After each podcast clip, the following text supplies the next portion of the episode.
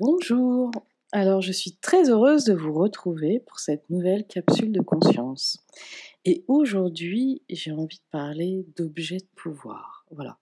On utilise beaucoup d'objets de pouvoir dans les rituels et j'avais envie de vous en parler un peu plus parce qu'un objet de pouvoir, ça peut être utilisé à n'importe quel moment dans notre quotidien. Alors je me présente, pour ceux qui ne me connaissent pas, Jessie Biara, thérapeute intuitif, canal et auteur, et j'aide des personnes euh, grâce à des soins à distance, à des accompagnements, à retrouver une vie en grand.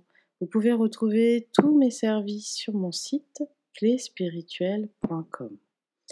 Alors les objets de pouvoir, on en voit beaucoup dans la tradition druide, de druide ou celtique, en païenne et aussi chamanique. Après, on peut croire euh, que c'est des objets de pouvoir utilisés dans la magie, mais pas que. Alors les objets de pouvoir, c'est très important parce que ça nous permet de rendre un objet, n'importe lequel, sacré. Ça nous permet d'y mettre des intentions, ça nous permet de créer l'abondance, ça nous permet de diriger notre énergie de guérison ou encore d'attraction dans un objet. Alors on va prendre des exemples pour que ce soit plus clair. Nous avons euh, dans la culture chamanique le bâton de parole le bâton de parole est un objet de pouvoir. C'est-à-dire que c'est un bâton tout simple qu'on peut euh, choisir de décorer. Et cette, euh, ce bâton de parole, lors des, cercles, lors des cercles de parole, de femmes ou d'hommes, chacun prend le bâton de parole et c'est à lui de parler et personne n'a le droit de l'interrompre ou de répondre. Voilà, lorsqu'on a son bâton de parole dans les mains, eh ben, c'est qu'on a la parole et personne ne doit intervenir. Et je vous avoue que c'est très intéressant parce que moi qui fais des cercles de femmes, c'est très intéressant parce qu'on se rend compte comme nous sommes vraiment à l'écoute quand on ne parle pas. Parce que lorsqu'on échange une conversation avec une personne, on va avoir tendance à déjà réfléchir à ce qu'on va lui dire ou à interpréter ce qu'il est en train de nous dire. Et du coup, on n'écoute plus. Donc lorsqu'on chacun a son bâton de parole et a son espace pour parler, donc c'est bénéfique parce que nous, nous sommes vraiment à l'écoute, on attend notre tour lorsqu'on aura le bâton, et la personne qui parle, elle, se sent vraiment écoutée et peut enfin partager, se confier tout ce qu'elle a à dire. Donc c'est très très puissant. Donc c'est un bâton tout simple, et ce bâton, on l'a consacré en bâton de parole. On lui a donné un pouvoir.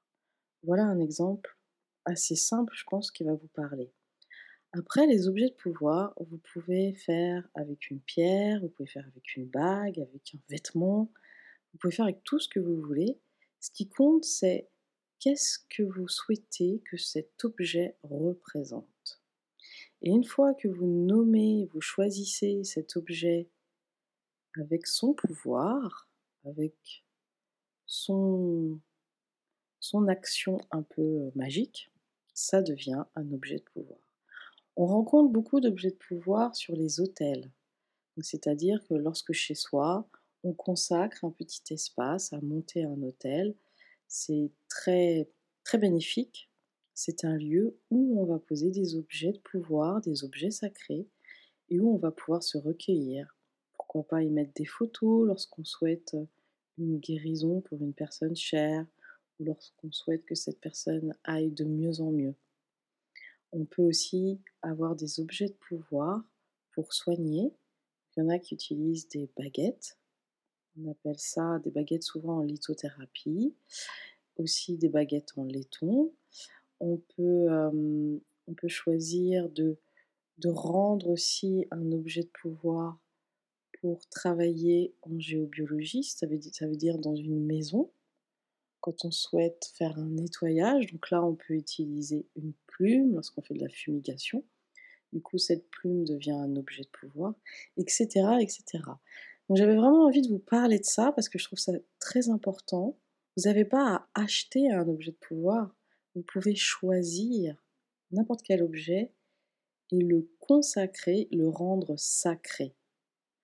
Et cet objet de pouvoir doit être utilisé que pour cette chose sacrée. C'est-à-dire que si je choisis de faire un bâton de, parole, pardon, un bâton de parole, je ne dois pas l'utiliser pour autre chose. Il ne doit servir qu'à ça. Sinon, il perd sa fameuse euh, appellation objet de pouvoir. Voilà. Donc, pourquoi pas même créer une bougie en objet de pouvoir que vous choisissez par exemple que cette bougie, à chaque fois que vous l'allumez, apporte la lumière et la clarté dans votre foyer. Euh, vous voyez, c'est très vaste. Un châle que vous pouvez dire à chaque fois que je le porte sur mes épaules, lors de cercles de femmes ou lors de méditation, ce châle me protège et m'apporte sérénité, vous avez le pouvoir de rendre les objets sacrés. Avec le verbe en parlant et avec votre attention et votre émotion quand c'est aligné. Ça veut dire que, par exemple, imaginons qu'on choisit que un châle devienne un objet de pouvoir pour lorsque je médite. Donc je vais prendre le châle et je vais le nommer, je vais poser mon attention que ce châle devient sacré, que maintenant il me protège à chaque fois que je médite ou lorsque je fais des stages ou des cercles de femmes. Et en même temps que je le dis, que je pose mes mains sur ce châle, et au niveau de mes émotions, je rends ce moment solennel, je rends ce moment sacré. Je peux m'aider en visualisant une lumière qui descend, qui remonte de la terre, pour consacrer ce châle. D'accord? Vous avez vraiment tous et toutes ce don de rendre les objets sacrés, de rendre les objets de pouvoir. Ça peut être un bijou, comme vous avez compris, ça peut vraiment être tout, tous les objets. Voilà. J'espère que ça vous a plu. Si jamais vous avez des questions, n'hésitez pas à me les poser en commentaire.